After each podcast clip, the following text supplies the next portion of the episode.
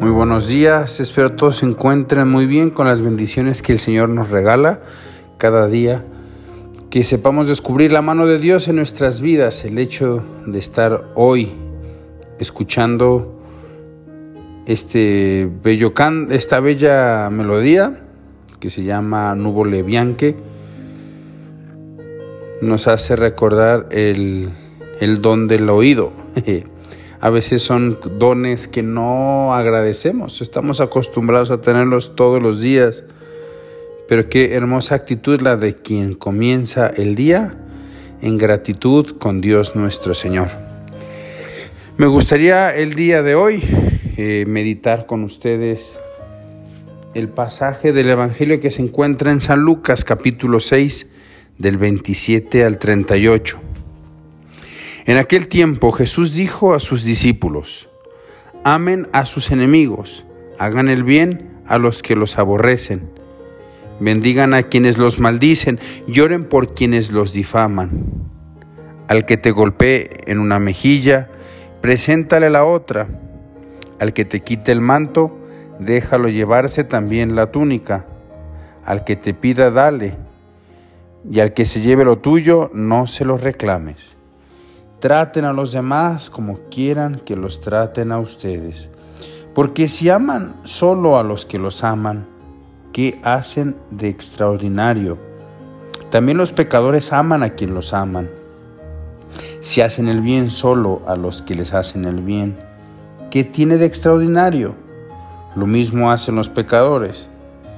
Si prestan solamente cuando esperan cobrar, ¿qué hacen de extraordinario?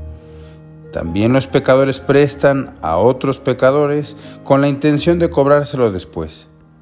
Ustedes, en cambio, amen a sus enemigos, hagan el bien y presten sin esperar recompensa. Así tendrán un gran premio y serán hijos del Altísimo, porque Él es bueno hasta con los malos y los ingratos.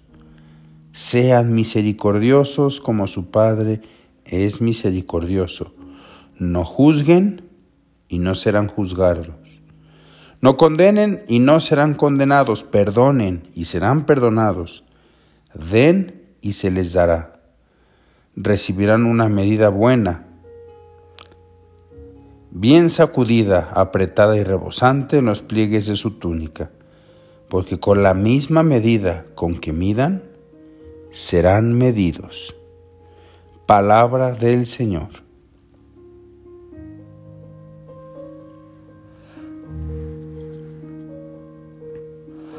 Queridos hermanos, me gustaría centrarme en tres, en tres partes del Evangelio, breves.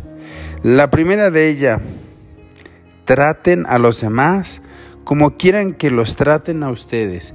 Si esta norma que, el Señor nos da la viviéramos en nuestro día a día, nos encontraríamos con un entorno lleno de amor, ¿no?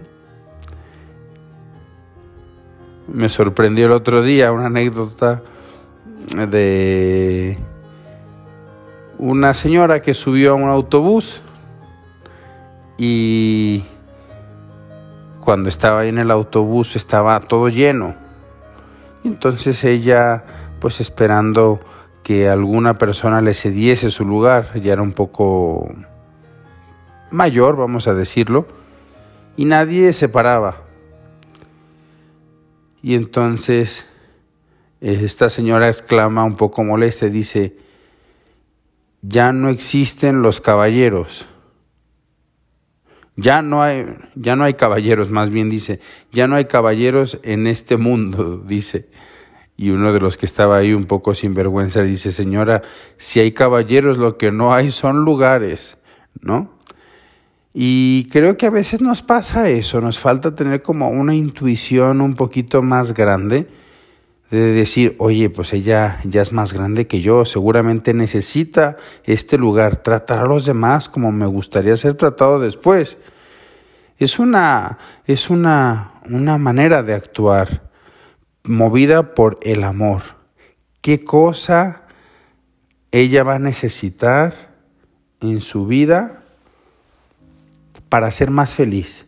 Y esto se puede aplicar, por ejemplo, en el matrimonio. Un matrimonio en el que el esposo está pensando cómo hacer feliz a la esposa y la esposa está pensando en cómo hacer feliz a su esposo, pues es un matrimonio que llega a términos felices. ¿Cuál es la bronca actual de los matrimonios? Que yo estoy pensando en que me tienen que hacer feliz a mí. Y no estoy pensando en el otro en clave de donación y de entrega. Tratar a los demás como me gustaría que me trataran a mí. Y esto aplícalo en el trabajo. ¿Cómo hablo yo a mis compañeros en el trabajo? Cuando necesitan a alguien ser reemplazado, yo estoy dispuesto a reemplazarle. Cuando necesito dar palabras de ánimo, yo estoy dispuesto a dar palabras de ánimo. Cuando necesito prestar mi oído a escuchar, porque muchas veces los problemas que tiene la persona es simplemente escucharles, que puedan desahogarse un poco. Yo presto mi oído o considero que me están quitando el tiempo. Porque también algún día tú tendrás necesidad también, a lo mejor, de desahogarte. Pero si tú nunca fuiste ese oído para los demás, no pienses encontrar un oído en los demás. Ese, esa, ese traten a los demás como quieran que los traten a ustedes, qué buen camino nos da para una vida llena de amor y de paz. Y luego también me quedo pensando, el Señor repite varias veces en este Evangelio, ¿qué hacen de extraordinario? ¿Qué hacen de extraordinario? Todos queremos ir al cielo. Todos queremos encontrarnos un día con el Señor. Pero, ¿qué estamos haciendo de extraordinario para ganar el cielo? Obviamente, el cielo es un don que Dios nos regala, pero también es un don que nosotros imploramos con nuestras obras. Yo te estoy diciendo a ti, Señor, quiero ir al cielo con estas obras buenas. Y el camino hacia el cielo, podríamos decirlo en dos palabras, es amor, pero también es cruz. El amor cuesta, la donación cuesta. Amar, decía Santa Teresa de Calcuta, es dar hasta que te duela. Y por último, ese sean misericordiosos como su Padre es misericordioso. Qué duros somos para juzgar a nuestros hermanos. Somos muy duros, vemos alguna acción y enseguida ya estamos juzgando, nos lo estamos comiendo vivo y no sabemos ni siquiera por qué está actuando de esta manera. No sabemos si tuvo alguna situación complicada, no sabemos si murió algún ser querido, no sabemos si tiene algún problema eh, físico o mental y sin embargo ya estamos juzgando y siendo duros con ellos. Les animo, queridos hermanos, a también nosotros, que nuestra medida siempre sea el disculpar a los demás. Nosotros no sabemos las causas del por qué actúan así nuestros hermanos pero lo que sí podemos hacer es perdonar, porque así como perdones, serás perdonado. Si no juzgas, no serás juzgado. Si no condenas, no serás condenado. Si perdonas, serás perdonado. Esta es la medida que el Señor nos pide el día de hoy, queridos hermanos. Pidámosle a la Santísima Virgen que ella nos conceda esa gracia, la gracia de vivir nuestra vida en total donación y entrega por los demás. Que tengan un bendecido día.